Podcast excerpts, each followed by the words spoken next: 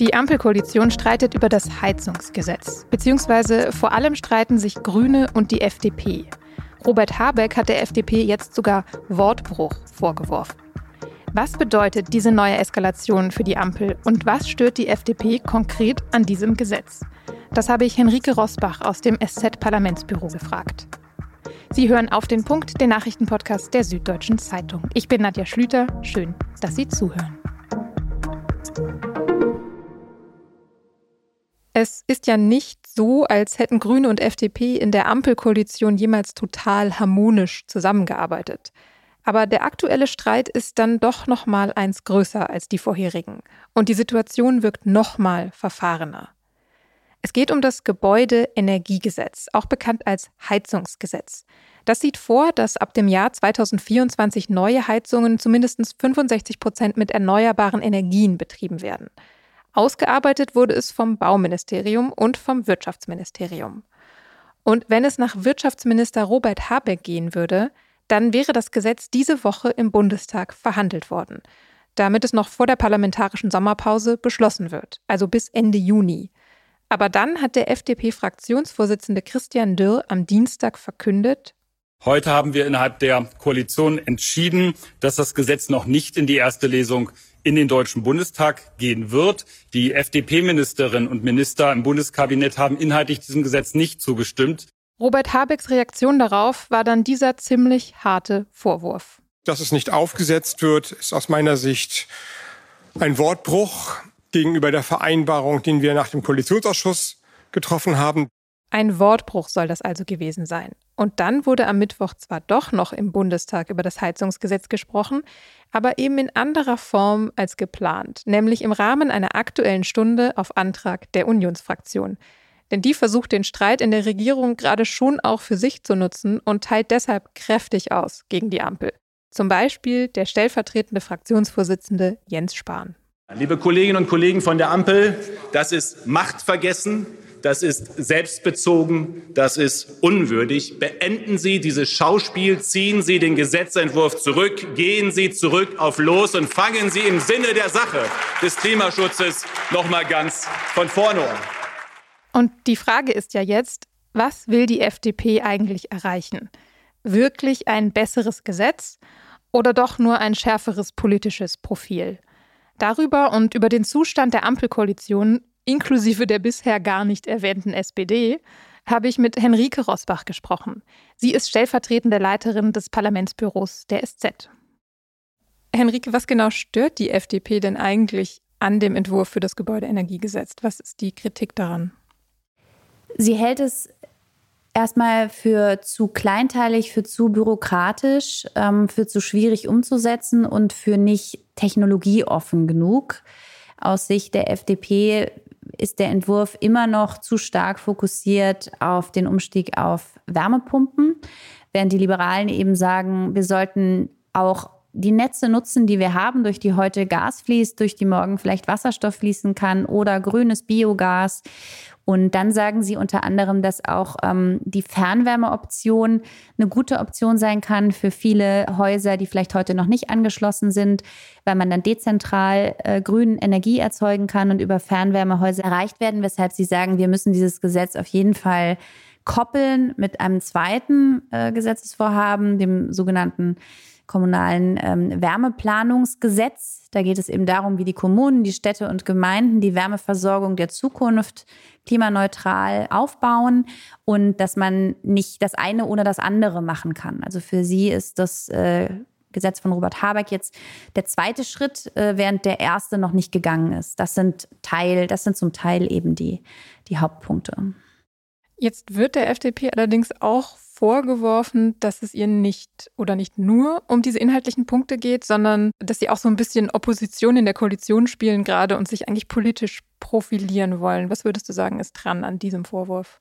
Natürlich profiliert sich die FDP, weil sie meint, die öffentliche Meinung auf ihrer Seite zu haben. Und tatsächlich ist es auch so, dass auch sehr viele Verbände aus ganz unterschiedlichen Ecken das Gesetz ebenfalls kritisch sehen. Also von den Kommunen bis zum Bundesverband der Energie- und Wasserwirtschaft und so weiter. Auch einige Landesregierungen, SPD geführt, sehen das kritisch, wollen Verschiebungen, wollen, dass es später kommt, wollen, dass es anders aussieht.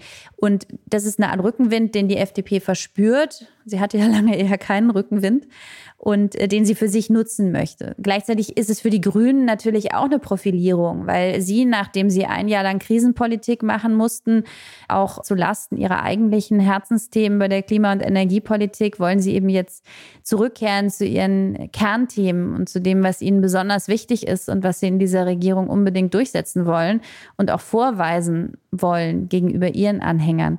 Insofern ähm, profiliert sich jeder so gut, wie er kann und manche verschlucken sich dann irgendwann auch dabei. Muss man vielleicht auch sagen, zwischen FDP und Grünen funktioniert das einfach nicht. Die können einfach nicht zusammenarbeiten. Man hatte ja in dieser Regierungszeit der Ampel schon öfter den Eindruck, dass es vor allem zwischen FDP und Grünen immer wieder rumst. Es sind natürlich Parteien, die ein sehr unterschiedliches, grundsätzliches Modell vielleicht auch favorisieren.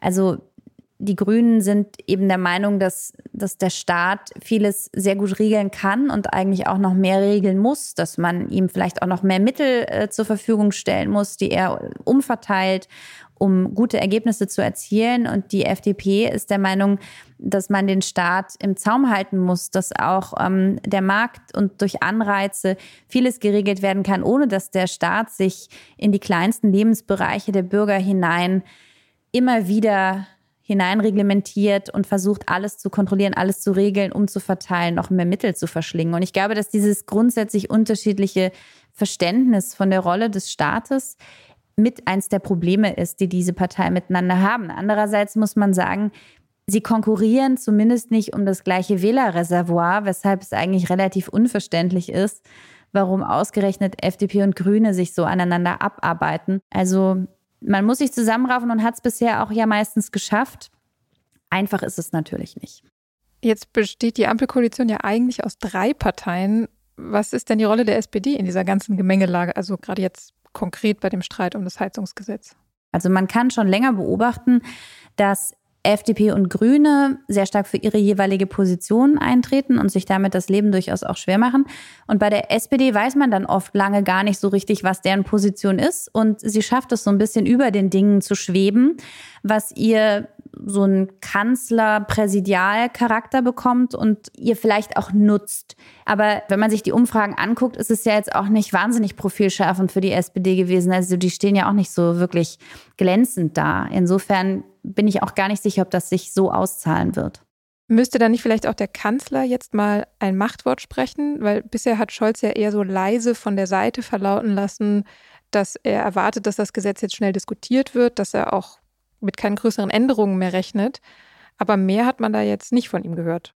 Also leise und von der Seite ist ja so ein bisschen der generelle Einsatz des, des Kanzlers. Die SPD kolportiert, dass er sehr wohl sehr deutlich führe, sehr deutlich sage, was er wolle und im Hintergrund die Dinge absolut im Griff und in der Hand habe.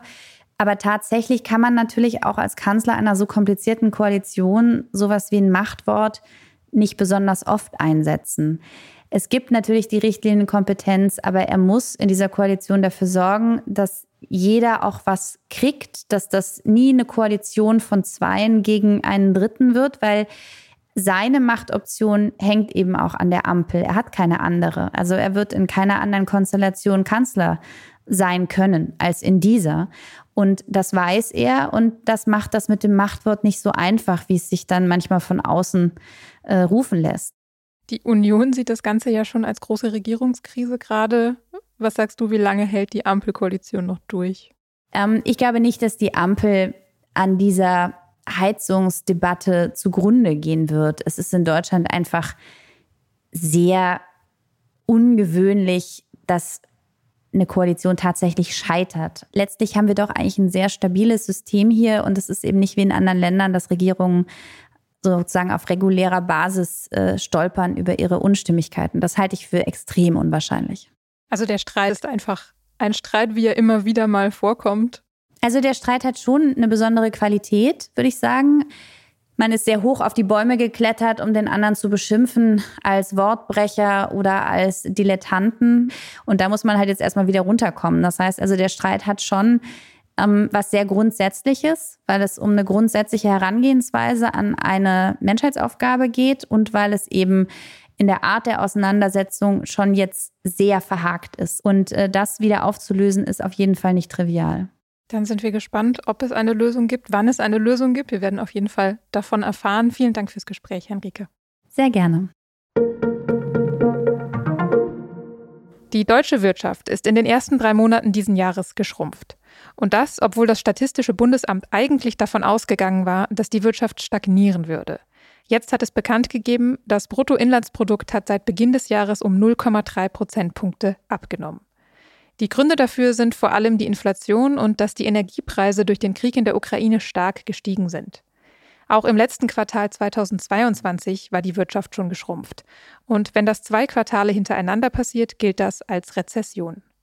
Für das gesamte Jahr 2023 erwarten die meisten Konjunkturforscher trotzdem ein leichtes Plus bei der Wirtschaftsleistung.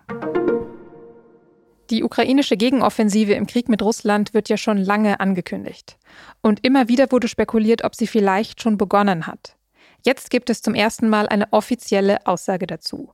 Am Mittwochabend hat der ukrainische Präsidentenberater Michailo Podoljak in einem Interview im italienischen Fernsehen gesagt, die Gegenoffensive laufe schon seit Tagen. In diesem Interview hat er auch nochmal bestritten, dass Kiew an den Angriffen in der russischen Region Belgorod beteiligt war. Generell wolle die Ukraine russisches Gebiet nicht attackieren.